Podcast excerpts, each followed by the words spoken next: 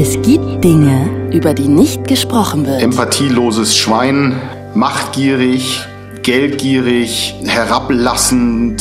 Ich hatte mir auch äh, mein Hakenkreuz tätowiert, SS-Runen, SS-Totenkopf. Weil sie uns peinlich, merkwürdig oder fremd vorkommen. Ich war in einem Strudel von Gewalt, Hass, Fremdenfeindlichkeit. Tabus. Tabus. Und genau da, wo das Schweigen beginnt, fangen wir an zu reden. Es hat sich dann vieles nicht erfüllt. Es war viel untereinander, viel Gewalt untereinander, viel Geläster untereinander. Und dann war das so, die, die Menge der Erlebnisse hat es dann irgendwann gemacht, dass ich sage, oh, will ich das, will ich wirklich so leben und mit den Leuten? It's Fritz.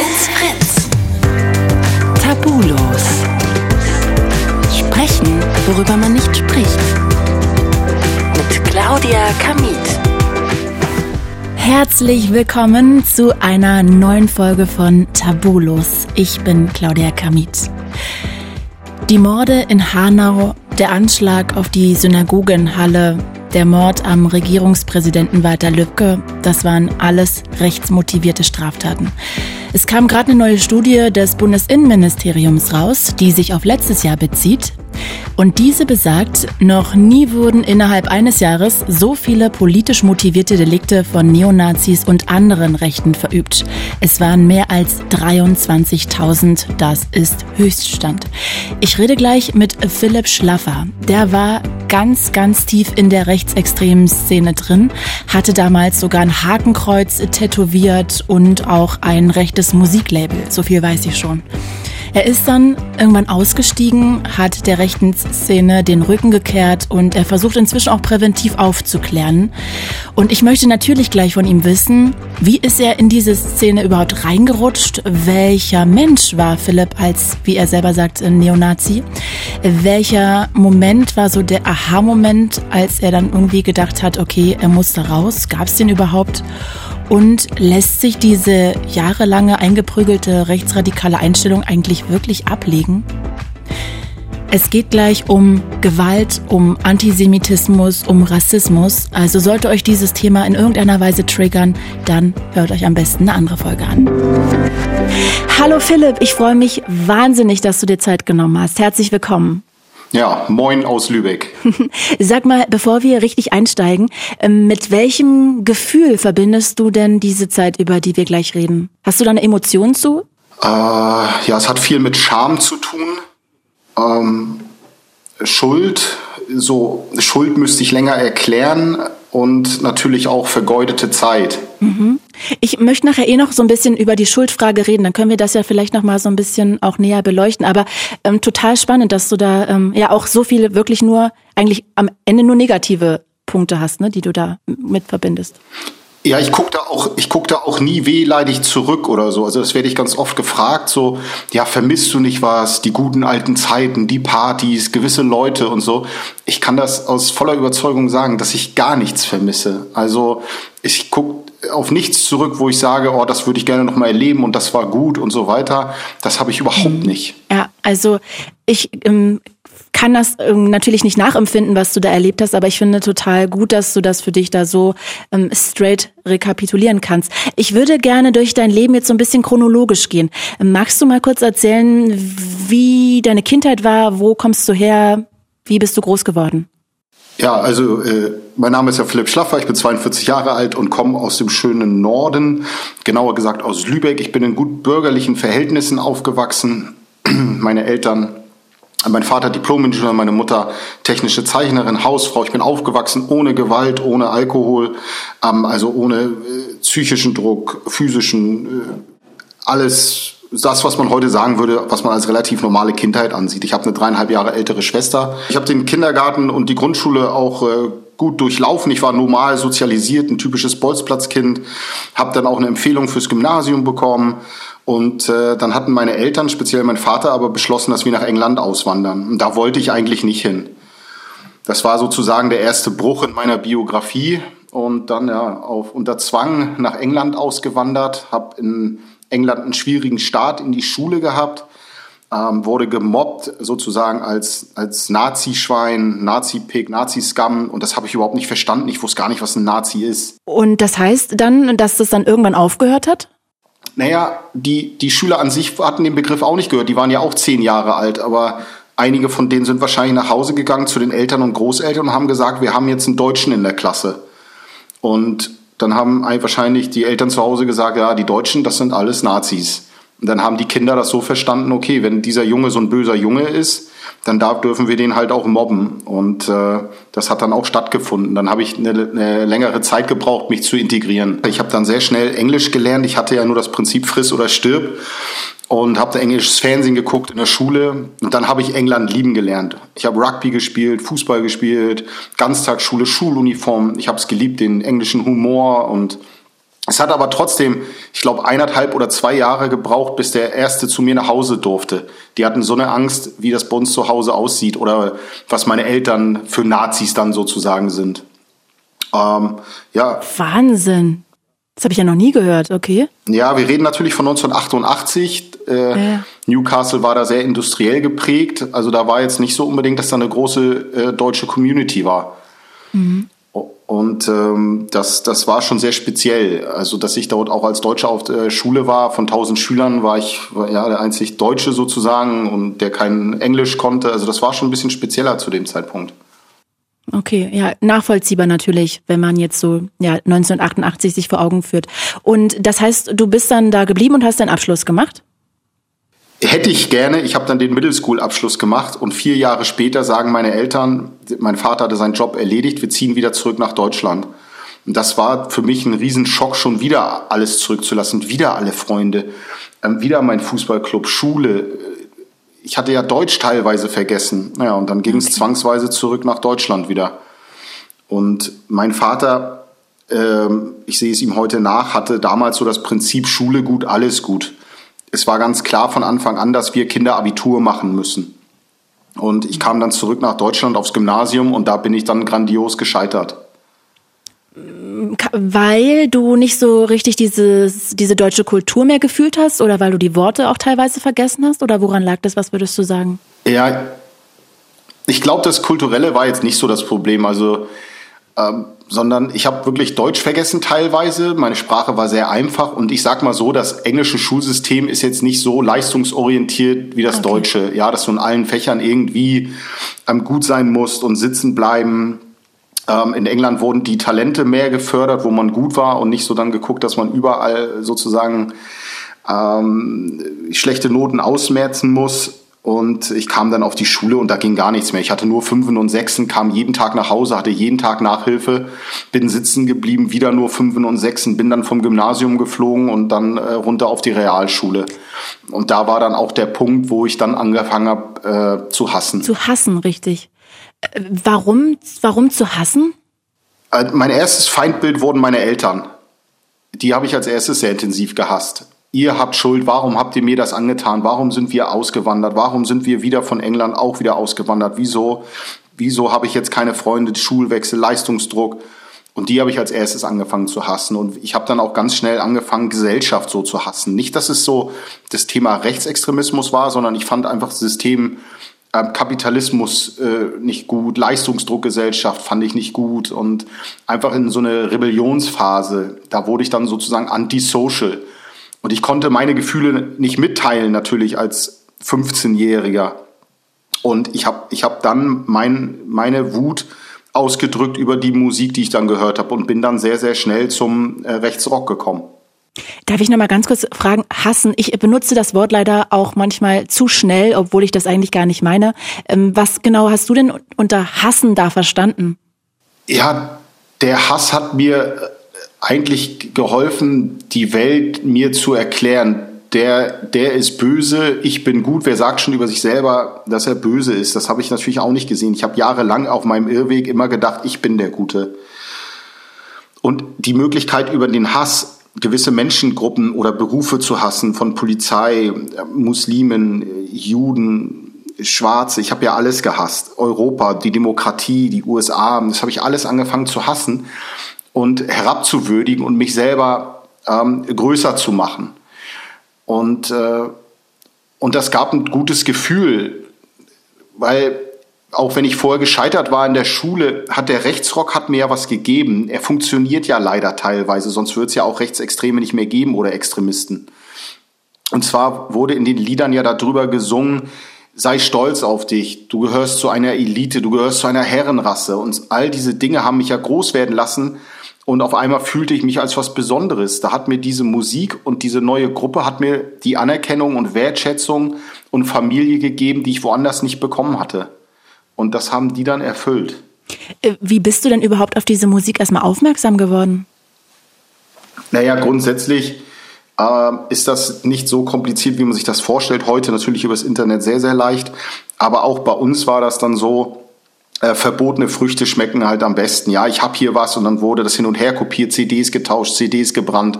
Also das war, das war gar nicht so kompliziert. Und dann kam ja auch relativ schnell das Internet nachher. Und äh, dann äh, habe ich nach dem Prinzip mir Musik gehört, je verbotener, umso besser. Und würdest du denn sagen, dass diese Musik dann auch wirklich äh, daran in Anführungsstrichen schuld war, wenn auch ne, natürlich nicht alleine, aber dass du diese Gedanken dann überhaupt erstmal in den Kopf gepflanzt bekommen hast oder ist das viel später passiert? Ich, ich, ich glaube, es war der Treibstoff. Ne? Also das ist bei mir auf fruchtbaren Boden gefallen, so wie ich es vorher mhm. erklärt habe. Und das hat mir, die Musik hat mir mein erstes Weltbild vermittelt. Ich kannte keinen, keinen Schwarzen, ich kannte keine Muslime, Polizisten oder äh, Menschen aus der Justiz oder ähm, Juden kannte ich gar nicht. Ich habe die gelernt zu hassen über die Musik. Die haben Schuld an meinem Elend, die haben Schuld an dem Elend, vermeintlich in Deutschland, in Europa und ähm, so ist das eher passiert. Aber ich habe mich dann schon sehr bewusst selber dafür entschieden. Ich mag das immer nicht so, wenn so gesagt wird, ja, ich bin da so reingerutscht. Ich habe mich schon dann auch sehr bewusst dafür entschieden, ähm, mich außerhalb der gesellschaftlichen Regeln und Normen zu bewegen. Warst du denn dann der Einzige so in deinem Umfeld, der die Musik gehört hat und hast dich dann eigentlich noch mehr isoliert vom Rest, weil du dich sozusagen da nicht verstanden gefühlt hast? Nee, eigentlich, eigentlich habe ich dadurch eher Gruppe bekommen weil ich bin dann ja auf andere getroffen, die auch die Musik gehört haben und von dem von dem ja einsamen jungen Mann, der ich dann auf dem Gymnasium war und dann wieder runter, wieder einsam, habe ich jetzt ja auf einmal durch die Musikgruppe gefunden. Ja, wir haben zusammen Musik gehört, wir haben uns gemeinsam ähm, radikalisiert. Und wo hast du die Leute getroffen, mit denen du das zusammen gehört hast? Ganz, ganz normal auf dem Schulhof oder auf dem Bolzplatz äh, ah, dort okay. getroffen, zusammen Musik gehört und dann hier hör mal da rein, oh krass und hier guck mal, wie, wie krass die singen und dann haben wir gar nicht gemerkt, wie wir uns gegenseitig äh, radikalisiert haben. Okay, also da waren viele in deinem Umfeld dann in der Realschule mit rechtem Gedankengut. Ja, was heißt viele? Aber wir konnten schon immer eine, eine Kerngruppe von 10 bis 15 Leute okay. stellen. Und das ist ja schon, für so ein kleines Dorf ist das ja schon viel. Und, Absolut. Ähm, von daher ähm, hat das dann hat das leider da ganz gut funktioniert. Und okay. natürlich haben wir dann auch ältere Kameraden kennengelernt. Da gab es Treffpunkte in Lübeck, wo man dann hingegangen ist. Und äh, die haben, waren natürlich froh, dass da jetzt junge Leute kommen. Und die, die haben dann Bier ausgegeben, haben Schriften gegeben, haben uns zu Demonstrationen eingeladen und zu Musikkonzerten. Und dann äh, ging das sehr schnell, dass ich dann auch mich optisch verändert habe und auch ähm, ja, mich in, immer weiter von der, von der Familie auch entfernt habe. Wie hast du dich denn optisch verändert? Ja, ja, ich, hab, ich entsprach oder dem ganz klassischen Bild noch, also Haare kahl geschoren, Bomberjacke, Stiefel. Mhm. Das war so die erste Zeit, die ich gemacht habe. Nachher gab, war es ein bisschen mehr casual, schick, wie man das nennt, so heute so Hooligan-Style. Ähm, aber natürlich immer zu erkennen über irgendwelche T-Shirts oder äh, so. Symboliken was, wahrscheinlich. Was uns ja, und, und was uns dann als Gruppe immer so erkennbar gemacht hat. Und deine Eltern, hätten die da irgendwas oder haben die da vielleicht sogar irgendwas gesagt? Haben die das gespürt? Ja, so einfach war das nicht mehr, denn meine Eltern, ich wollte nicht mehr mit ihnen reden. Ich ähm, habe ja so ein großes Feindbild aufgesetzt. Sie haben natürlich gewisse Dinge versucht, aber ähm, ich habe es nicht mehr zugelassen. Nachdem ich diese neue Gruppe kennengelernt habe, wusste ich, okay, diese, meine richtige Familie ist mir egal, jetzt zählen nur noch die neuen Freunde. Und ich glaube, in der Nachbetrachtung haben meine Eltern das vorher verpasst. in, zu sehen, dass ich Brüche vorher habe auf dieser Schule, der Leistungsdruck, das Auswandern und das wieder Zurückwandern, das waren so die Dinge, die bei uns in der Familie nicht behandelt worden sind. So ganz nach dem Motto, ja, das wird schon alles. Mhm. Ja, wahrscheinlich haben sie das da auch nicht richtig einschätzen können, ne, was sie dir damit in Anführungsstrichen antun, weil das ist ja eigentlich klar. Dich immer wieder zu entwurzeln, kann dir ja nicht gut tun. Ja, also meine Eltern wussten, wo wir von England wieder zurück nach, nach Deutschland gehen, da wussten sie irgendwie, okay, diesmal kann was passieren. Ja, so Pubertät und aber was, was tun halt? Und meine Eltern sind Generation Krieg. Also die sind 42 und 43 mhm. noch geboren. Das sind jetzt nicht die größten Emotionspandas, die man kennt. Ja, also das ist jetzt nicht so, dass wir eine Familie waren, die sich hingesetzt hat und Dinge ausgesprochen hat oder gesehen hat, Mensch, ich sehe dir geht's nicht gut, was können wir tun, wie können wir dir helfen? Sowas gab es in meiner Familie nicht. Glaubst du, dass das auch ein Punkt ist, ähm, der damit reingespielt hat, dass du diesen Weg genommen hast? Naja, ich habe auch zu wenig Beachtung von meinem Vater bekommen. Junge Männer müssen irgendwie auch erklärt bekommen von irgendjemand, was ist Männlichkeit, ja? Ist das rumgehen und schlägern und einen harten machen oder sind das andere Werte? Und ich glaube, dass wenn junge Männer auch in ihrer Familie und von ihren Vätern das ähm, Anerkennung, Wertschätzung und Liebe kriegen, dass sie dann nicht so anfällig sind für Extremismus. Okay. Magst du mal erzählen, wie das dann weitergegangen ist? Also du hast dann diese Clique gehabt, du hast dich optisch verändert, du hast dann bei Demos und auch bei Konzerten immer mehr ähm, Leute aus diesem Umfeld mit ähm, kennengelernt. Wie ging das dann weiter? Ich wurde sehr schnell auch Gewalttäter ähm, beim Fußball, im Rechtsextremismus, war viel vor Gericht, habe meine ersten Bewährungsstrafen bekommen, ähm, erste Hausdurchsuchungen wegen Demonstrationen ich habe dann noch meine Fachhochschulreife gemacht, ähm, habe dann eine Ausbildung äh, abgeschlossen zum großen Außenhandelskaufmann, habe dann sozusagen eine, ein Parallelleben geführt, hatte dann sehr schnell auch mit Waffen zu tun, äh, habe selber sehr viel Gewalt bekommen, andere Opfer gemacht. Das war wirklich ähm, eine so krasse Zeit und eine so schnelle Zeit, dass ich überhaupt gar nicht einen Moment des Nachdenkens hatte, des Reflektierens, sondern dass ich war in einem Strudel äh, drin von Gewalt, Hass, Fremdenfeindlichkeit. Und so gestaltete sich das bei mir, bis ich dann auch meine Ausbildung abgeschlossen hatte. Und dann habe ich ähm, mich nochmal etwas verändert. Wenn du sagst, du warst gewalttätig, war das dann so dritte Halbzeitmäßig zum Fußball gehen und sich schlagen? Oder war das dann wirklich gezielt gegen Ausländer, gegen Juden? Also war das da wirklich auch dann so äh, Fremdenhass? Naja, beim Fußball war das nicht so dieses ganz klassische, wie man das heute kennt. Ähm, in den 90ern war das noch so ein bisschen anders. Da hat man versucht, so in der Gruppe ähm, die andere Gruppe der Fußballfans anzugreifen, so eher englischer Hooligan-Style.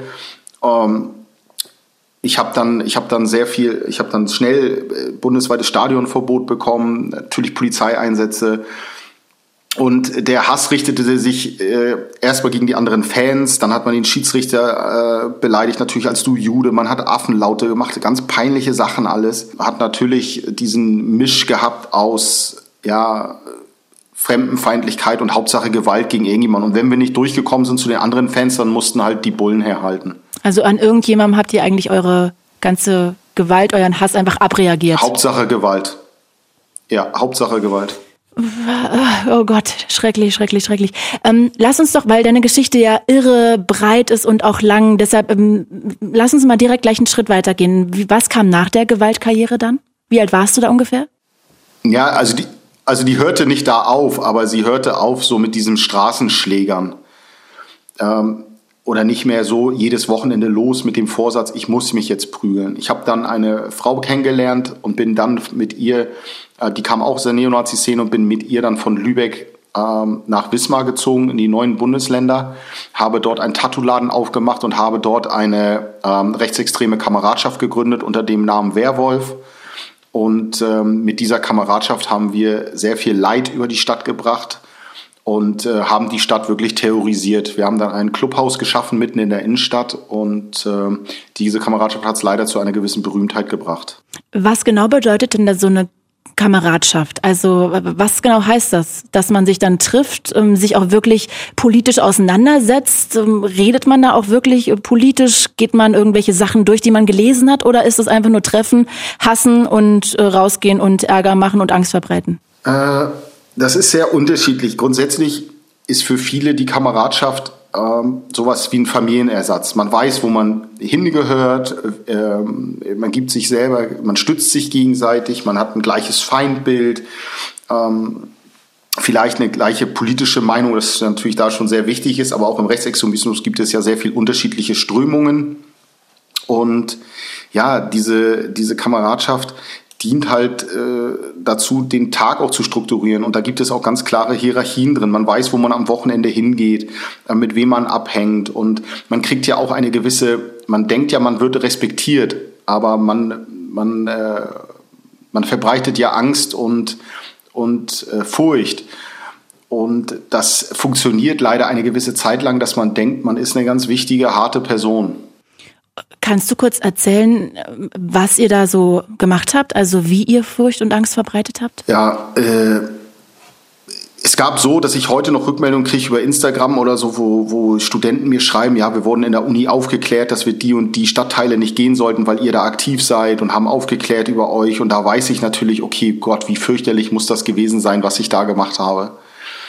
Und ähm, ja, das fängt an, dass wir einfach Personen, die bei uns vorbeigegangen sind, dann beschimpft haben, äh, wenn sie aus dem linken Lager vielleicht waren oder dass sie als ähm, äh, Migrationshintergrund zu sehen war, dass man bepöbelt hat, wenn dann was zurückkam, dass man dann geschlägert hat, dass wir ähm, wirklich jede Möglichkeit genutzt haben, um dort Gewalt auszuüben oder Menschen anzugreifen. Ging das dann so weit, dass ihr richtig Leute ins Krankenhaus geprügelt habt? Ja, also sowas ist natürlich des Öfteren passiert. Ähm, in dieser Kameradschaft ganz, ganz unterschiedliche ähm, schwere Delikte sind da passiert. Es ist nachher ja auch so, dass ähm, fünf Leute aus der Kameradschaft, die ich geführt und gegründet habe, dass fünf Leute gemeinschaftlich jemand totgeschlagen haben. Oh Gott, schrecklich. Also Wahnsinn. Äh, darf ich kurz mal fragen, als was habt ihr euch denn damals identifiziert? Also was habt ihr gesagt, wer ihr seid? Oder habt ihr gesagt, ich bin Neonazi? Oder was habt ihr nach außen gesagt? War euch das damals bewusst oder würdest du es jetzt im Nachhinein so nennen? Ganz unterschiedlich. Also äh, nicht jeder, der nicht jeder Rechtsextremist ist ein ist ein Nazi, aber jeder Nazi ist ein Rechtsextremist. Ähm, das das wurde gar nicht so so besprochen. Da gab es in dieser Kameradschaft gibt es ganz unterschiedlich. Da waren welche, die waren sehr heimatbezogen, die haben sich so diesem ähm, Heidentum hingegeben, so im Bezug zu Wotan und Thor. Dann gab es die Nationalsozialisten, die dem Dritten Reich nachgeeifert sind. Dann gab es welche, die auch die Monarchie, den Kaiser ganz gut fanden. Also ähm, die Basis, auf der man steht, ist immer der Rassismus und der Antisemitismus. Aber ähm, wie sich jeder bezeichnet hat, weiß ich nicht. Und ich habe auch ganz unterschiedlich mich in meiner äh, Radikalisierungskarriere, was ja, glaube ich, zwölf oder dreizehn Jahre lang war, immer mal auch ganz unterschiedlich bezeichnet. Hm. Würdest du trotzdem dem zustimmen oder auch, du hast es ja schon anklingen lassen, dass du damals wirklich ein Neonazi warst? Es gab Zeiten, wo ich mich selber als Neonazi bezeichnet habe und mich auch dem Nationalsozialismus nahe fühlte. Das waren ein paar Jahre, ja. Okay, also das heißt, du hattest dieses Tattoo-Studio. Hast du dir damals auch irgendwelche Tattoos in diese Richtung zugelegt selber, die dann irgendwann schwierig wurden später, als du ausgestiegen bist, oder? Ja, ich habe ich hab mir äh, sehr schnell den Körper sozusagen zutätowiert. Ich hatte mir auch äh, mein Hakenkreuz tätowiert, SS-Runen, SS-Totenkopf, äh, Symbole der Wehrmacht und der Waffen-SS, also ganz viel, ganz viel Heidnisches und äh, ja, habe jetzt nach und nach das meiste übergestochen, zumindest von dem Verbotenen. Und äh, ja, gehört zum guten Ton auch immer die, die Symbole der Gruppe auf dem Körper zu tätowieren. Das heißt, ich habe heute noch einige Symbole aus der Gruppe auf meinem Körper, was natürlich sehr unschön ist. Also kann ich nur jedem Zuhörer hier mitgeben, keine Gruppenzugehörigkeitssymbole tätowieren und nichts Politisches, Leute. Ja, am besten auch nie in solche Kreise überhaupt auch nicht ein bisschen reinrutschen. Hast du eigentlich nie irgendwie auch mal Zweifel aufkommen lassen? Nein, also sowas hatte ich gar nicht. Ähm, die sind erst gekommen mit dem Totschlag und ähm, ich wurde auch zu Hause überfallen von den eigenen Kameraden aus Berlin äh, wegen Geld und hatte eine Schießerei mit denen bei mir im Haus. Ähm, das waren die Zweifel. Da, da, war ich, da war ich schon 12, 13 Jahre aktiv. Ich frage mich immer nur, weil ich, wenn ich jetzt, ist ja egal, wann du irgendwie den Fernseher anmachst, irgendeine ähm, Doku über die NS-Zeit sieht man immer oder über irgendwie ähm, äh, Auschwitz oder so. Und es ist ja eigentlich so schnell klar, dass da einfach Gräueltaten passiert sind. Das ist das Schlimmste, was man sich überhaupt vorstellen kann, dass überhaupt einen Menschen zu verachten wegen irgendeiner Hautfarbe oder wegen irgendeiner Kultur. Das ist ja einfach für mich, für mich persönlich ist es so überhaupt null nachvollziehbar, wie man, wie man das, wie man da daran glauben kann. Extremisten haben eine andere Wahrheit oder haben ihre Wahrheit. Also besonders die sich dem Nationalsozialismus nahe, nahe fühlen, leugnen zum Beispiel den Holocaust. Die haben eigene Bücher, die haben eigene Schriften und sagen, den gab es nicht, nicht in dem Umfang. Oder äh, das wurde hinter, hinter Hitlers äh, Rücken gemacht. Oder ähm, wir haben den Krieg nicht angefangen, sondern Hitler hat nur den Erstschlag von Stalin verhindert. Das ist heute, wenn ich die Parallelen zu, zu Corona-Leugnern und äh, schlagen darf, ist das so, dass man dann nur noch diese Wahrheiten konsumiert, die dann auch auf die Straße gehen und sagen, ja, wir haben hier ganz andere Sachen von Ärzten und dann kommt ein Arzt aus irgendwo um die Ecke und sagt, ja, Corona gibt's gar nicht. Und genauso habe ich das als Rechtsextremist gemacht. Oder machen die das? Die haben eine andere Wahrheit, die die sagen, ja, das andere ist alles gesteuert aus den USA, das ist alles die Lügenpresse, das sind die Medien, das sind die gekauften. Und ähm, und so funktioniert das, dass du dir deine Wahrheit hindrehst und dann einen neuen Blick auf die Welt kriegst. Einen sehr, äh, einen sehr schiefen, aber du kannst dir das hindrehen. Hm, okay, ja. Es ist auch, ich finde es total gut, dass du diesen ähm, Vergleich oder diese Brücke da gerade geschlagen hast. War denn dieser Tod, von dem du da gerade geredet hast, dieser ähm, Mensch, der da totgeschlagen wurde, war das ein Schlüsselmoment für dich? Ja, es gibt so nicht den Schlüsselmoment, aber das war schon eine Sache, wo ich gedacht habe, boah, das geht gar nicht. Also nicht so, weil ich jetzt so sagte, nicht weil ich sage, es dürften keine Menschen angegriffen und verletzt werden oder getötet werden. Für den großen Tag X hatte ich immer gesagt, Revolution wird in Blut geschrieben. Und, aber das war jetzt so eine, so eine Suffschlägerei in der Wohnung mit einem Bekannten von denen, den sie dann totgeschlagen. Das wollte ich irgendwie nicht. Und das wollten viele aus der Kameradschaft auch nicht. Aber nicht, nicht, weil wir jetzt auf einmal unsere Menschlichkeit wiedergefunden haben. Aber das war schon, das war schon ein einschneidendes Erlebnis, das ich einfach nicht mehr konnte und nicht mehr wollte. Und was kam dann noch dazu? Also wie du gerade erzählt hast, dass du dann auch von deinen eigenen Kameraden aufgemischt wurdest? Auch das noch? Oder was kam noch so hinzu, dass das immer mehr gebröckelt ist? Naja, es ist, es ist eher äh, die, die Masse des, des Negativen, die dann kam, nicht die einzelnen Momente. Als junger Mann wurde ich geködert in den Rechtsextremismus über Musik und Ältere. Hier gibt's Familie, Zusammenhalt, wir sind die Guten. Und alles, was ich erlebt habe, ist eigentlich, dass ich meine Empathie verloren habe, selber zum Gewalttäter wurde und dass wir die Bösen waren. Und ähm, es hat sich dann vieles nicht erfüllt, dieses, dieses Zusammenhalt. Es war viel untereinander, viel Gewalt untereinander, viel Geläster untereinander, Lug und Betrug untereinander. Und dann war das so, die, die Menge der Erlebnisse hat es dann irgendwann gemacht, dass ich sage, oh, ist, will ich das, will ich wirklich so leben und mit den Leuten? Und ähm, das, was ich dann als 20-Jähriger cool fand oder auch noch mit Anfang 20, das fand ich nachher, wo ich knapp 30 wurde, habe ich gesagt, oh, boah, ist schon irgendwie nicht so, so cool. Aber da hatte ich noch nicht übers Weltbild nachgedacht. Aber ich wollte einfach mit den Leuten nicht mehr abhängen. Und was hast du dann gemacht, um nicht mehr mit denen abzuhängen? Ja, bei mir ist das ein bisschen äh, komplizierter, weil ich äh, habe in der Clubsitzung gesagt, dass ich eine Auszeit möchte und dass ich wahrscheinlich aufhören würde, werde in dieser Kameradschaft. Und ähm, habe dann aber für mich beschlossen, ich wollte eine Sache noch nicht wieder aufgeben. Und das war halt die Gruppe. Und das, was ich dann gemacht habe, ist, ich habe nur meine Gruppe substituiert. Ich bin raus aus der Kameradschaft und habe mich dann fast nahtlos meinem ersten Motorradclub angeschlossen. Hauptsache nicht wieder alleine sein wie in England und wo ich wieder nach Deutschland zurückkam. Das war schon eine sehr große Triebfeder von mir, irgendwie ein Umfeld zu haben. Das war mir ganz wichtig. Und wieso dann diese Biker-Gruppe? Weil also da weiß man ja auch schon, dass das jetzt ähm, nicht irgendwelche, ähm, ne, sagen wir mal, netten, liebreizenden Menschen sind es gibt gerade ein Phänomen, dass ganz viele aus dem Rechtsextremismus Rocker, in Rockerclubs gehen oder aus dem Bereich äh, Hooligans oder auch junge Migranten. Das ist ein Sammelbecken für viele. Ähm, Rockerclubs und so Kameradschaften unterscheiden sich gar nicht so. Die haben klare Hierarchien, tragen ihre Symbole, sprechen auch von Bruderschaft, ja.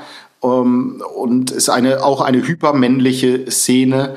Und deswegen war das gar nicht war das gar nicht so so kompliziert. Und es war ja nicht so, dass ich jetzt gesagt habe, ich suche mir jetzt eine Gruppe jetzt die die acht Schachfreunde irgendwie, sondern ich fand dieses hypermännliche und respektiert zu werden und gefürchtet zu werden, das fand ich schon ganz cool. Und das ging halt gut, wenn ich mich halt auch diesen Rockerclub dann anschließe. Und ich bin da dann auch wirklich ähm, aufgegangen und ähm, wurde dann auch sehr schnell multikriminell.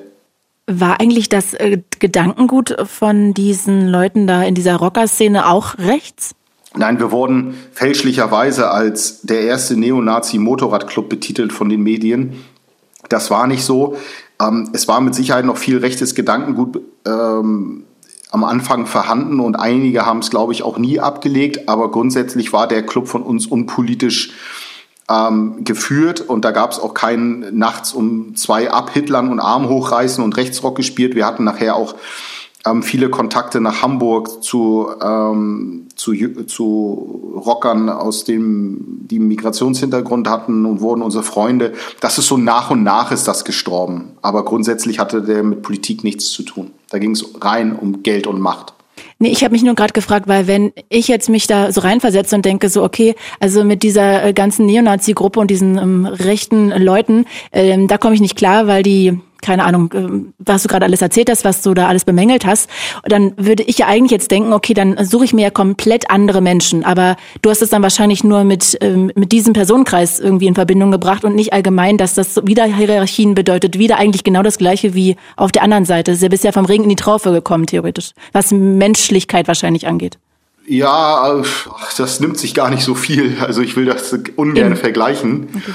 Ähm, aber es, es war halt so, ich hatte dann einfach keine Lust mehr auf diesen Rechtsextremismus mit diesem Kameradenkram. Das war es so. Aber dass ich jetzt nicht gesagt okay. habe, oh, jetzt ist hier äh, Friede, Freude, Eierkuchen bei Rockern, das wusste ich. Da war ich immer noch bereit, ganz viele schwere Gewalttaten auch zu begehen und wurde schwerstkriminell. Also das, das war jetzt nicht so das Problem. Ja, ich habe angefangen, ich bin als erstes ins Rotlichtmilieu eingestiegen, habe Prostitutionswohnungen eröffnet, haben da äh, Krieg geführt mit anderen Banden. Ich bin in den Drogenhandel eingestiegen, Kokain, Marihuana, Amphetamine, habe eine Türsteherfirma aufgemacht. Ähm, habe äh, eine Diskothek mitbetrieben. Alles, womit man Geld verdienen konnte, haben wir dann gemacht und haben die Stadt dann auch versucht auszupressen wie eine Zitrone. In was für einem Zeitraum? Das war knapp sechs Jahre. Äh, ich habe dann einen eigenen Motorradclub gegründet, die Schwarze Schar damals, und ähm, habe diese als Präsident auch sechs Jahre geführt und haben ähm, dann auf andere Art und Weise die Stadt terrorisiert, halt ein bisschen subtiler. Mhm. Okay, also mit Drogen, Waffen und Rotlicht. Alles, womit man Geld verdienen kann, okay. ja. Krass. Was hat deine Familie dazu gesagt? Oder hattest du gar keinen Kontakt mehr an der Stelle zu denen? Doch, immer mal wieder so Höflichkeitsbesuche Ostern und Weihnachten und aber was sollen die sagen? Was ja. sollen die zu einem 30-Jährigen sagen? Also, und ich muss dazu auch sagen, ich bin ja, ich war ja zu dem Zeitpunkt nicht die sympathische Person, die ich heute hier bin. ja, das war ein Spaß. Also, ähm, so, so eine Gespräche hätten meine Eltern gar nicht mit mir führen können. Ich wäre sofort explodiert. Also du warst immer quasi, was Aggression angeht, bei 100. Ja, ich hatte gar keine. Ich hatte gar keine auf 100, von, von 0 auf 180 in Millisekunden. Und du hast es ja gerade eigentlich schon auch so ein bisschen anklingen lassen, aber was genau, wenn du den Menschen von damals charakterisieren müsstest, was war das für ein Mensch? Wie war der? Oh, ein empathieloses Schwein, ähm, machtgierig, geldgierig, ähm, herablassend, ähm, großkotzig, ähm, fürchterliche Körpersprache, aggressive Körpersprache. Ähm, ja, fällt mir fällt mir ganz viel ein. Immer wenn ich alte Fotos und Videos sehe von mir, dann denke ich mir immer, ei, ei. Also das kann ich gar nicht so richtig angucken, ohne dass, dass, dass, also dass ich, dass mir der Magen sich zusammenkrümmt. Das glaube ich, das glaube ich. Wow. Und wie ging es dann weiter? Also du hattest dann diesen Motorradclub und warst da ja weiter in Straftaten involviert, hast wieder Angst verbreitet. Wie bist du dann daraus gekommen? Oder ging das dann noch in ein anderes Milieu weiter? Es gab dann ein, es, es gab dann einen Punkt, wo mit mir was passiert ist. Und ähm, ich würde so gerne erzählen, ja, ich habe nachts irgendwie von Jesus geträumt oder von Propheten und äh, ich wurde erleuchtet und wollte ein besserer Mensch werden. Wäre eine schöne Geschichte, aber ist nicht so, sondern bei mir hat es angefangen, dass mein Körper rebelliert hat. Ich habe Migräne bekommen, ich habe Schlafstörungen bekommen. Ich hatte in meinem Leben über 25 Hausdurchsuchungen, also wenn sich das jemand vorstellen kann. Ähm, ich, ich Krieg mit anderen Banden geführt. Ich wurde zweimal niedergestochen. Ich hatte noch eine Schießerei. Ich bin, wenn ich mit dem Hund rausgegangen bin, habe ich mir eine Knarre eingesteckt, weil ich, weil ich, äh, weil ich gedacht habe, was ist, wenn die anderen jetzt kommen? Und mein Leben wurde eigentlich zur Hölle. Nach außen sah es schön aus, ja, Immobilien, Autos, Uhren, ja, dieses ganze Gangster-Lifestyle, so wie cool das ist. Und, und dann liege ich aber zu Hause und habe Migräne jeden Tag. Und dann bin ich von Arzt zu Arzt gegangen, bis ein Arzt gesagt hat, naja, das ist ihr Lebensstil. Und meine Lebensqualität war eigentlich völlig, völlig kaputt. Aber. Das heißt, du hattest eigentlich permanent Angst? Naja, das Gefühl der Angst hatte ich, hatte ich nicht. Nee, das ist nicht Angst, das ist eine Angespanntheit. Ja, also Angst, dann, dann ist man in dem Milieu falsch. Ähm, oder der Angstbegriff. Hattest du nie Angst? Also äh, für mich klingt das alles sehr angstmachend. Äh, nö, nicht. Angst schützt ja auch. Wir müssten dann den Begriff Angst erst definieren. Also es gibt ja Angst und ängstlich und man stellt sich das vor, oh, ich habe da, das war bei mir nicht, sondern so eine Grundangespanntheit. Ich konnte nie loslassen. Ja, ich war immer angespannt, habe immer alles, ähm, alles auch zerdacht und äh, das nee, Angst ist da nicht das richtige Wort für. Es ist wirklich die Anspannung. Dieses Leben ist ungemein energiefressend. Man denkt ja, das ist so ein Gangster-Lifestyle und ja, die holen nur ihr Geld ab und chillen dann und, äh, und leben das tolle Leben und kaufen sich tolle Sachen und müssen am Tag nur 30 Minuten arbeiten. Das ist es aber nicht. Es ist alle Extremisten und auch alle Kriminellen sind paranoid vor der Polizei, vor Betrug und Lug in der eigenen Bande. Es ist ein ungemein energieraubendes Leben und das hat dann bei mir auch hart reingekickt. Konntest du überhaupt noch schlafen? Oder hattest du immer Angst, dass da gleich die ähm, Cops wieder vor der Tür stehen? Oder irgendeine andere Bande ja, oder sonst irgendwer? Ja, genau, das war das halt auch, dass ich morgens um vier aufgewacht bin und habe aus dem Fenster geguckt, wer ist da, bei jedem Geräusch aufgewacht bin und, ähm, und das hat mich halt dann zermürbt. Aber das konnte ich natürlich auch der eigenen Bande ja nicht gestehen, zu sagen, ja, ich bin irgendwie auf. Ja, mhm. weil wenn ich dann mit Schwäche um die Ecke komme, ist das, das ist keine Sache, die man anspricht. Ja, also ich kann nicht in eine Clubsitzung reingehen und sagen, ja, hört mal zu, Jungs, ich habe abends immer ganz doll Kopfschmerzen. Ja, dann würden die mich auslachen und sagen, ich bin eine Gefahr für die Gruppe. Mhm. mhm. Und okay, dann bist du also von Arzt zu Arzt, hast festgestellt, dass das wahrscheinlich psychosomatisch ist, was du da hast. Und äh, was hast du dann getan? Tja, da habe ich meine Rolle erstmal weitergespielt. Ich wusste ja nicht, wie ich es mitteilen sollte. Wie, wie soll ich mein Leben verändern? Was soll ich denen sagen? Und habe dann ein halbes Jahr eine Rolle gespielt, aber da wurden meine Nerven halt auch dünn. Und ja, ich habe dann, äh, dann gab es irgendwann im Clubhaus gab's Streit um Drogengeld. War gar nicht viel Geld, für den Drogenhandel nicht viel, gab es Streit. Und, und da habe ich dann nachts irgendwann meine Kutte auf den Tresen geworfen, habe gesagt, so, ihr könnt mich alle mal am und ähm, bin dann aus dem Clubhaus raus und das war der Tag, dass ich einige von denen das letzte Mal gesehen habe in meinem Leben. Das heißt, das ist also das war auch vorhin noch eine Frage. Konntest du denn einfach so von diesem einen von dieser einen Kameradschaft rübergehen in diesen Rockerclub? War das einfach okay für die? Oder warst du dann da geächtet? Nee, da war ich nicht geächtet. Wir haben das natürlich verkauft. Es sind noch drei weitere mit mir aus der Kameradschaft raus und zu den Rockern rüber. Und da haben wir ja gesagt, ja, wir bleiben ja Freunde und wir besuchen uns gegenseitig auf Feiern und so weiter. Das war unproblematisch. Und außerdem, okay. die, die gegangen sind, waren auch mit die größten Gewalttäter. Und dann sagt man ja auch nicht den, den, den, den größten Gewalttätern, sagt man ja nicht, ja, jetzt seid ihr geächtet, ja, weil dann gibt's ja einen auf den Nuss. Ach, das also das war, so weit habe ich nicht gedacht. Das, das war schon, das war schon machbar. Jetzt, aber jetzt, wo ich jetzt raus bin und alleine war, nicht zu einer neuen Gruppe und so, da wurde ich sofort ähm, angegangen. Also da war klar, jetzt, ähm, jetzt machen wir ihn platt. Was heißt das? Was ist passiert? Ja, ich habe sehr schnell eine Gefährdungsansprache der Polizei bekommen, dass es äh, Telefonate äh, abgehört worden oder aufgefangen wurde, dass was gegen mich geplant ist. Es wurde sich am nächsten Tag sofort auf meine Geschäfte gestürzt, ähm, mir alles wegzunehmen. Ja, also die Brüder sind innerhalb einer Nacht dann zu meinen Feinden geworden. Und äh, warum ist das, das eigentlich so? Weil, weil wenn jemand sagt, okay, ich bin raus, ist der ja erstmal, also für mich wäre das jetzt nicht erstmal eine Gefahr. Oder haben die Angst, dass du die bei den, also dass du die bei der Polizei ver verrätst? Äh, nee, das hat eher was auf einer emotionalen Ebene zu tun. Also guck mal, wenn du, wenn du mit jemandem in einer Gang bist oder mit zehn Leuten und du tätowierst dir die Namen, die Symbole, ihr tragt, ihr tragt jeden Tag die gleichen Kutten, ihr verbringt jedes Wochenende, wisst alles übereinander. Und auf einmal kommt jemand zu dir um die Ecke und sagt, ja, hier kannst haben, ich will diesen Scheiß doch nicht. Dann triffst du ihn in seiner, in seinem Lebensbild. Weil für ihn ist das immer noch alles. Und du sagst, nee, will ich nicht mehr, ich finde das jetzt blöd. Da, da kann man nicht normal auseinandergehen. Das geht nicht. Da habe ich, kenne ich auch keine Gruppen, die sagen, ja, cool, dass du hier rausgehst. Also ähm, das funktioniert ja schon bei, bei so einem Kegelclub nicht. okay, wenn du das sagst.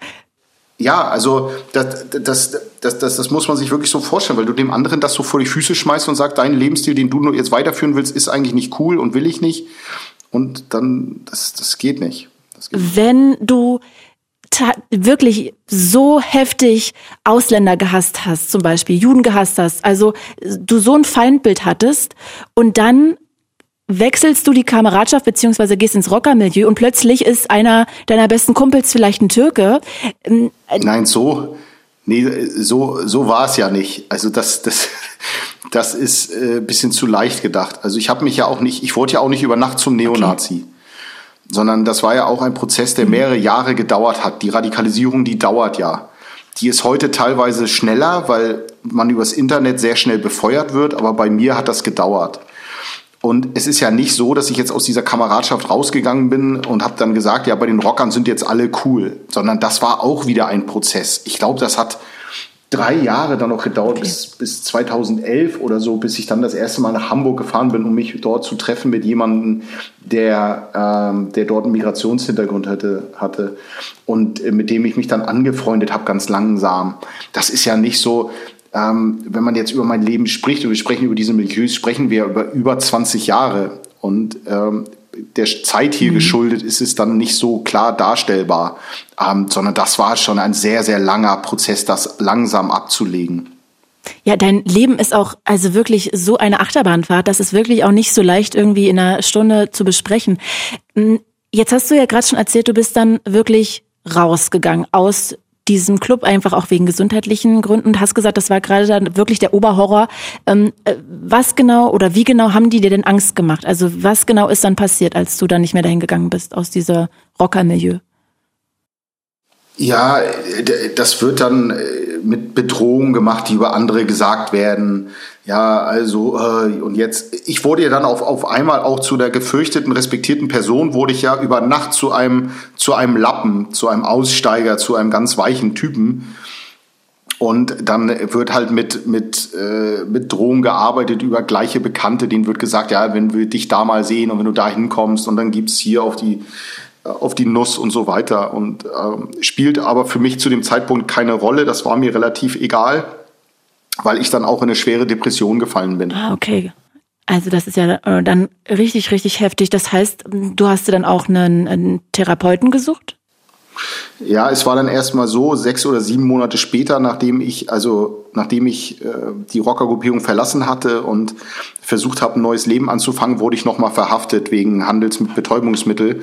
Ähm, ehemalige Weggefährten haben im Auto über mich gesprochen und haben über mich geredet. Das wurde abgehört von der Polizei und dann wurde ich nochmal nachträglich verhaftet wegen des Betreibens einer Marihuana-Plantage und wurde dann nochmal zu drei Jahren Haft verurteilt.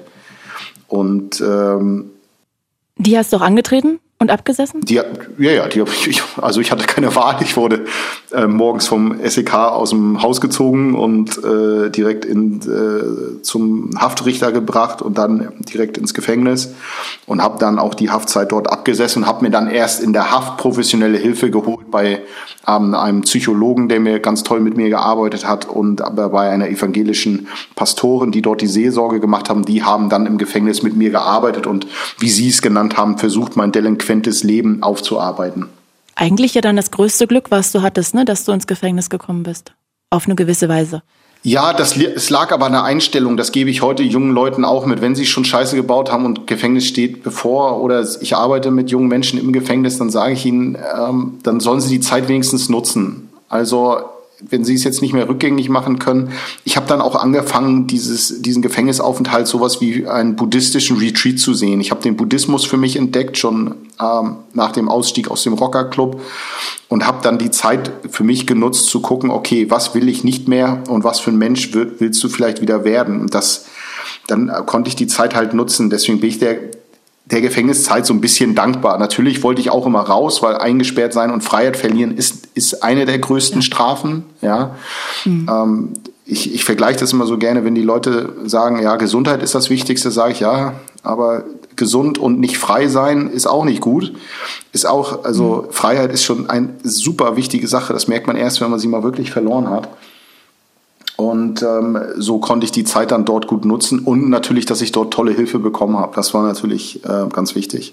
Äh, hattest du eigentlich dann im Gefängnis irgendwie mal Schwierigkeiten oder Angst, weil da irgendjemand auch saß aus dem Rockermilieu oder von deinen alten Kameraden, die dich als Aussteiger sozusagen Nein, gesehen haben? Nein. Nein, also, also hintenrum wurde sowas immer mal gesagt. Ich muss aber dazu sagen, ich bin ja nun auch nicht das zarteste Persönchen und ähm, ich weiß mich zu, zu wehren. Ich lege mich ja nicht auf den Boden wie in, in Embryo-Stellung und lasse alles über mich ergehen. Also ähm, es wurde dann negativ hinter meinem Rücken geredet, aber ähm, da ist nicht viel mehr passiert. Jetzt klingt das aber trotzdem, wenn du das so erzählst. Natürlich erzählst du das total verdichtet, gerafft und ähm, jetzt haben wir ja auch irgendwie dann immer Monate oder Jahre teilweise übersprungen. Aber dein Ausstieg aus diesem ähm, Milieu klang jetzt oder aus diesem Rockerclub klang jetzt eigentlich, außer dass es so viele Drohungen gab, gar nicht so extrem. Aber das täuscht wahrscheinlich, oder? Naja, der Ausstieg aus den Gruppen ist bei allen möglich es ist das, was man danach über sich ergehen lassen muss. Also auch ich bin ja weggezogen dann aus der Stadt, wo ich dann zwölf Jahre gelebt habe. Man kann dann da nicht wohnen bleiben, weil man auf die alten Leute immer und überall trifft mhm. und ähm, man, da, man, man muss halt eine Zeit lang vorsichtig sein, darauf achten, wo man hingeht, aber grundsätzlich ist es möglich. Es wäre ja auch schlimm, wenn ich jetzt hier sagen würde, es ist nicht möglich, dann würde ich ja den Leuten die Motivation nehmen. Mhm. Es ist möglich und da gibt es unterschiedliche Ausstiegsprogramme, die helfen können, die Polizei oder wegziehen. Ähm, da gibt es ganz viele Möglichkeiten. Wow, okay, ähm, dann lass uns doch noch mal so ein bisschen auch über diesen Ausstieg reden. Ähm, du machst ja auch Präventivarbeit. Ja, ich darf mittlerweile auch äh, versuchen, präventiv zu wirken. Ich habe nach dem Gefängnis ähm, eine Ausbildung zum, gemacht zum Anti-Gewalt-Trainer und dann zum Deradikalisierungstrainer, habe unterschiedliche Scheine gemacht, Ausbildungen und ja, darf einen YouTube-Kanal betreiben unter meinem Namen Philipp Schlaffer. Wo ich versuche, junge Leute ähm, darüber aufzuklären, was geht wirklich in den unterschiedlichen Milieus ab, was, was sind die Geschichten, wie funktionieren die Mechanismen und natürlich andere dazu äh, zu motivieren, zu sagen, hey, es gibt ein besseres Leben nach dem Rechtsextremismus, nach der Kriminalität ähm, und versuche die motivieren, zu motivieren, auszusteigen, mache aber auch Workshops an Schulen, Webinare, bin vor Ort, also äh, ist so ein, so ein ja, breit, breit gefächert aufgestellt, nennen wir es mal so. Was glaubst du denn eigentlich, warum du da reingerutscht bist? War es dieses Entwurzeln, dieses dann Hassen und dann war das die Rutsche runter oder hast du für dich noch eine Erklärung, wenn du so lange auch psychologisch betreut wurdest? Ja, ähm, das war schon die Sehnsucht äh, nach, nach Gruppe und auch was darzustellen. Also das war so ein Misch da draus, aber ich hätte genauso anfällig sein können für äh, den Islamismus oder Linksextremismus. Ich hing auch eine Zeit lang am Anfang mit Punks rum. Hauptsache Gruppe. Mhm das ist, das ist mir schon sehr klar geworden, dass mir das wichtig ist. Also auch, auch diese gewisse Anerkennung zu kriegen und äh, habe sie halt im Negativen gesucht. Es ist ja heute sowieso teilweise verpönt, wenn man sagt, man, man, äh, man möchte Anerkennung für das, was man tut oder so. Aber äh, ich finde das besser, offen zu kommunizieren und dann die lieber aus dem Positiven zu holen, als sie im Negativen dann zu suchen oder Du hast ja vorhin auch schon mal erzählt, dass du dich mit der Schuldfrage beschäftigt hast. Ähm, was genau ähm, hast du da für dich so mitnehmen können? Und warum ist es auch wichtig? Naja, da hast du meine Antwort ja noch nicht gehört, weil ist sie wichtig? Fragezeichen. Also das werden vielleicht einige Hörer nicht so gut finden jetzt. Ähm, ich, ich habe versucht, mein delinquentes Leben aufzuarbeiten. Ich habe mich bei den Opfern entschuldigt, was ein sehr heilender Prozess war aber ich empfinde jetzt nicht dauerhaft Schuld und Reue. Das ähm, war auch ganz wichtig und das war mir sehr einleuchtend, wo mein Psychologe mir das erklärt hatte und sagte so, es würde ja auch ihr neues Leben hemmen, wenn wir leben in einem Rechtsstaat, wo die zweite Chance verankert ist.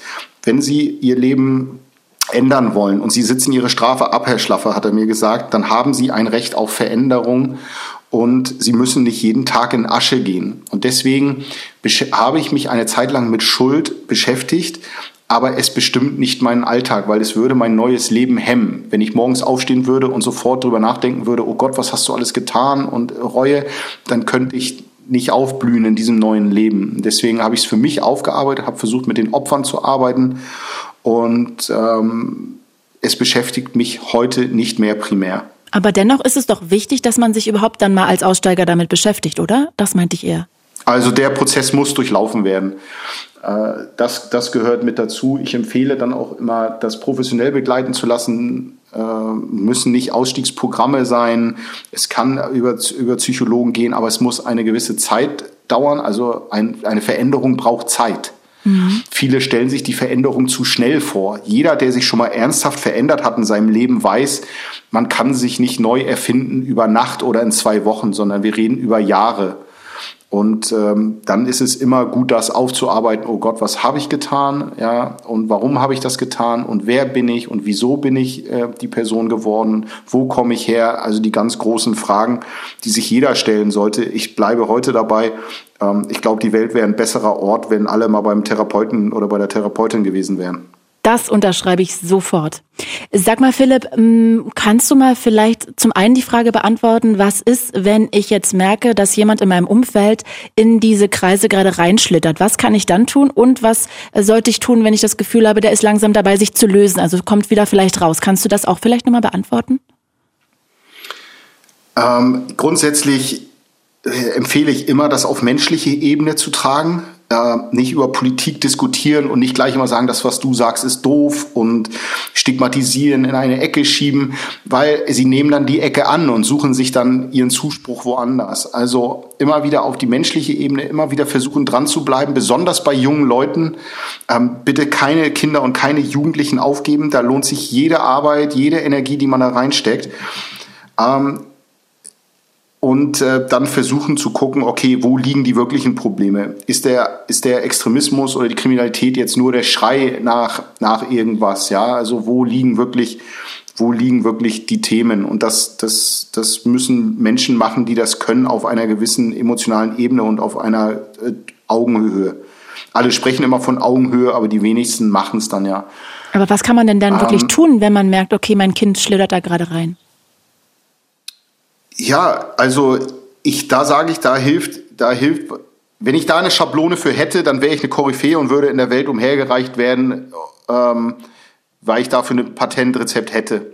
Das habe ich nicht. Ich, ich glaube dann dabei immer wieder versuchen, ganz unterschiedliche Herangehensweisen, unterschiedliche Menschen auszuwählen, aus der sozialen Arbeit, aus der Familie, ähm, alles Mögliche zu gucken und auch harte Entscheidungen in Kauf zu nehmen. Also ich glaube, bei mir wäre es auch möglich gewesen, wo zum Beispiel ich angefangen habe, meine Eltern zu hassen, dass man mich hätte wahrscheinlich aus dem Familienkonstrukt rausnehmen müssen.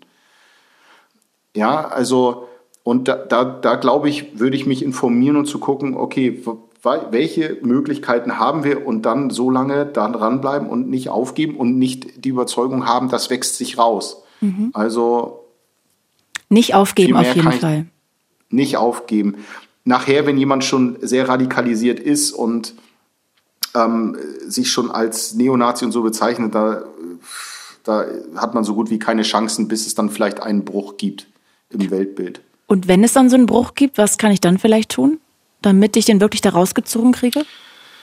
Ja, wichtig ist nicht auf die Stufe herab vom, vom Rechtsextremisten zu gehen oder vom Extremisten. Also ähm, ihn, ihn nicht per se schlecht machen, nicht die Person schlecht machen, sondern ähm, wir in unserem Verein Extremistlos sagen auch immer, wir sind gegen den Extremismus, aber nicht gegen den Extremisten. Das heißt, wenn jemand sich verändern möchte, dann muss man dem nicht gleich seine Wohnungsschlüssel geben und seine Kreditkarte und, äh, und blindes Vertrauen haben. Aber wir können alle die Hand reichen. wenn ein Extremist sich verändern möchte, dann sind das ganz schwierige Schritte, weil er weiß nicht wohin. Ähm, er, er wird wahrscheinlich sein ganzes Umfeld verlieren. Er verliert sein Weltbild, vielleicht seine ganzen Freizeitaktivitäten. Der steht ganz alleine da und der braucht Menschen, die zumindest sagen, ja, ich gebe dir eine Chance. Das können Vereine leisten, das können einzelne Personen leisten, das können Arbeitgeber leisten. Einfach um zu gucken, okay, wir können diesen Prozess ähm, eventuell mitbegleiten. Und das sind ganz wichtige Dinge, vor, äh, die man leisten kann, weil ich, ich kenne das selber. Ich habe mir selber die Frage gestellt, wo ich aus dem Knast rauskam, hatte ich null Freunde. Ich wusste gar nicht, wie ich neue Freunde kriegen soll. Mhm. Und dann ist es wichtig, dass man, dass man zumindest eine Chance geben kann und nicht vorverurteilt. Aber man muss natürlich nicht blind vertrauen, weil äh, ich als, Ex als als ehemaliger Extremist bin auch in einer Bringschuld, um zu zeigen, ja, ich möchte mich verändern, ich habe mich verändert, ja, wenn ich Alkohol trinke, schlage ich nicht und ich äußere mich nicht. Ich bin kein Rassist mehr. Aber das kann jeder leisten, zumindest die Hand zu reichen und zu sagen, komm zurück in die Mitte der Gesellschaft, wenn du das möchtest. Erzählst du den Leuten, wenn du die kennenlernst, also sagen wir mal auf einer Party oder so und es kommt in die Richtung? Also erzählst du das offen oder behältst du das eher für dich, weil das halt wirklich ein hartes Tabuthema ist und man dann sehr viel erklären muss und sich rechtfertigen? Ja, dazu hat jetzt die Öffentlichkeit so ein bisschen beigetragen. Also ich werde dann schon jetzt häufiger erkannt und ich gehe damit sehr offen um.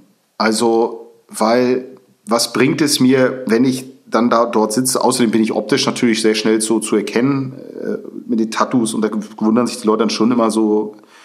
Ähm, aber ich gehe damit ganz offen um und sage, okay, das ist mein vergangenes Leben, ich habe das und das gemacht und ähm, das ist auch ganz wichtig. Dann fühlen sich die Leute wertgeschätzt, okay, der geht offen damit um. Da kann man auch gerne kurz darüber sprechen. Ich will ja auch nicht den ganzen Abend immer über meine Biografie sprechen, aber was bringt es mir, wenn ich das verheimliche? Und nach drei Stunden oder nach drei Tagen oder drei Wochen kriegt das jemand raus und dann sagt er, nee, ich will doch nichts mit dir zu tun haben. Dann ist das ja eine Riesenenttäuschung. Deswegen gehe ich da sehr offen mit um. Okay. Ich würde gerne noch mal ganz kurz jetzt ins Hier und Jetzt springen. Und zwar, welche Methoden werden denn heute immer noch angewandt, um junge Leute für sich zu gewinnen? Ja, das hat sich ja ein wenig gewandelt. Es gibt natürlich noch den klassischen Rechtsrock, der aber immer professioneller wird, auch mit Videos, äh, YouTube und so weiter. Und ganz viele moderne oder die neue Rechte belegt halt ganz viele, ganz viele Themen, wo sich viele andere nicht rantrauen, ja. Also, und ähm, das wird dann so teilweise verpasst es gibt dann äh, bei YouTube rechte Influencer, die wirklich ähm, 100, 200, 300.000 Klicks auf ihren Videos haben, die ganz leichte Antworten geben auf die schwierigen Fragen des Lebens. Und so werben sie um diese jungen Leute und sagen, ja, guck mal, du darfst nicht mehr männlich sein, du darfst nicht mehr ähm, über Identität sprechen, du darfst über Heimat nicht sprechen, du darfst nicht mehr, ja, und die sagen, doch, bei uns darfst du das, zu uns kannst du kommen und hier gibt's Gemeinschaft, das sind die gleichen Mechanismen, die da funktionieren, antworten und sagen, ja, jetzt gibt's hier diese Cancel Culture, du darfst nichts mehr sagen. Und wenn du es sagst, dann wirst du sozial ausgegrenzt und das belegen halt, diese Positionen nehmen Rechte halt ein und werben da um diese jungen Leute und äh, geben ihm das Gefühl, gehört zu werden. Ein ganz anderer aus dem Milieu hat mal gesagt, äh, ein bekannter ähm, Salafistenprediger, der Pierre Vogel, hat mal gesagt, ähm, Schule kann gerne übernehmen von 8 bis 12 Uhr. Ab 12 Uhr bis 22 Uhr übernehmen wir in sozialen Medien und beantworten den Jugendlichen die Fragen. Und das ist, das ist so, wie viele Extremisten denken und versuchen dann auf allen möglichen Social-Media-Kanälen die Jugendlichen ähm, zu bekommen. Sag mal, seit Beginn der Pandemie versuchen ja auch ähm, Rechtsextremisten Proteste gegen Infektionsschutzmaßnahmen für ihre Zwecke zu nutzen. Was für Gedanken hast du da so? Ja, was kann es Schöneres geben als äh, für Extremisten als eine globale Krise, eine äh, nationale Krise, um, äh, um aufzuzeigen, wie alle scheitern, wie die Demokratie scheitert, wie sie zu langsam ist. Es ist ein Traum für Extremisten. Wir sehen ja eine, eine Überschneidung von ähm, Reichsbürgern, Corona-Leugnern, Esoterikern, ähm, ein, ein, ein Sammelsurium an Menschen, die auf diesen Demos geht, die sich dann gegenseitig dort radikalisieren, staatsfeindlich werden, demokratiefeindlich werden. Und ähm, das ist, das gucke ich wirklich mit mit Erschrecken sehe ich dahin und denke mir, wie schnell deren Radikalisierung und deren Ablehnung gegenüber Staat und, und allen möglichen Errungenschaften dieses Landes dann äh, stattfindet. Also wie schnell das dort geht. Und diese Überschneidungen sind auch, sind auch sehr, sehr gefährlich. Ähm, der Kampf um die Mitte der Gesellschaft hat sozusagen bekommen, dass das, Un, das Unsagbare ist wieder sagbar gemacht worden. Das wird man ja nochmal sagen dürfen. Und diese Position belegen Rechte. Und das ist das Problem, dass halt viele der der alteingesessenen Parteien damals dann sich nicht getraut haben, auch Wahrheiten auszusprechen und gewisse Themen anzugehen. Und das haben die halt belegt. Hm. Ja, teilweise ist es ja auch so subtil, dass Leute sagen, der ist doch gar nicht rechts, das ist doch gar kein rechtes Gedankengut, weil das einfach so salonfähig ist inzwischen, dass das viele gar nicht mehr spüren, habe ich das Gefühl. Ja, genau. Also das hat aber auch damit zu tun, dass der Begriff Nazi viel zu schnell benutzt wird. Also das verurteile ich immer schnell, weil es natürlich ein toller Aufhänger immer für Zeitungen oder Presse, Medien. Das klingt immer gut und macht neugierig und alle wollen ja auch was verkaufen. Und ähm, der wird aber zu schnell benutzt. Und ähm, wenn, wenn man jeden dann als Nazi betitelt und er fühlt sich nicht als Nazi und ist eigentlich da, also gegen fand den Holocaust schlecht und auch Hitler schlecht und so weiter, dann kann das diese Leute zusammenschweißen, weil wenn man dann hat Nazis auch Nazis nennt, die sagen, ja guck mal, ich bin doch eigentlich auch keiner. Also das ist ein schwieriger Gedankengang, aber das schweißt die so zusammen. Ja, also das, wenn man jeden dann so betitelt, dann nehmen die das nachher an und sagen so, ja, guck mal, was die Presse da so macht und so. Und deswegen bin ich dann, bin ich dann nicht so ein Freund von. Lass uns noch ganz kurz über dein Buch reden, Philipp. Du wolltest auch dazu noch gerne was sagen. Sehr, sehr gerne.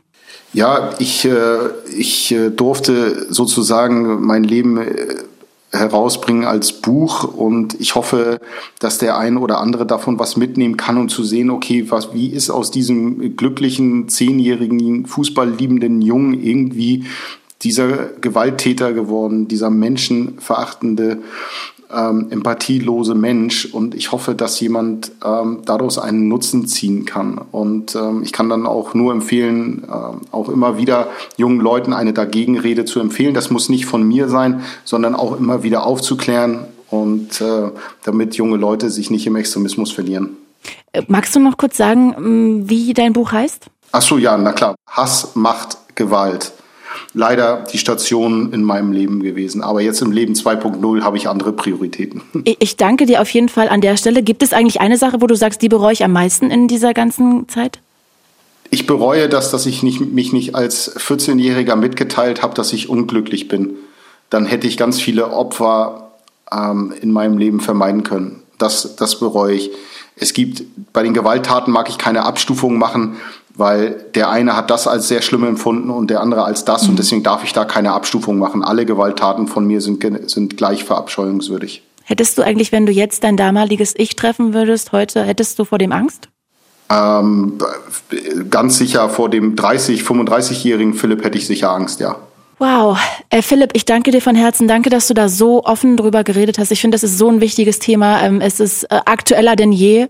Und von daher kann ich dir wirklich nur von Herzen danken, dass du ja die Zeit genommen hast. Und ich glaube, alle, die Interesse daran haben, sollten wirklich dein Buch lesen. Hass macht Gewalt. Ein Ex-Nazi und Rotlichtrocker packt aus. Ich danke dir von Herzen, Philipp. Ja, danke schön, dass ich Gast sein durfte.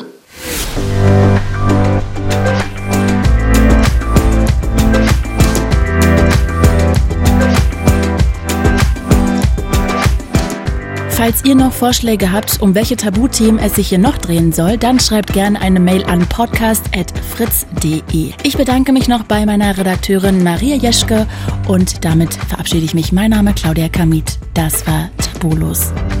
Fritz ist eine Produktion des RBB.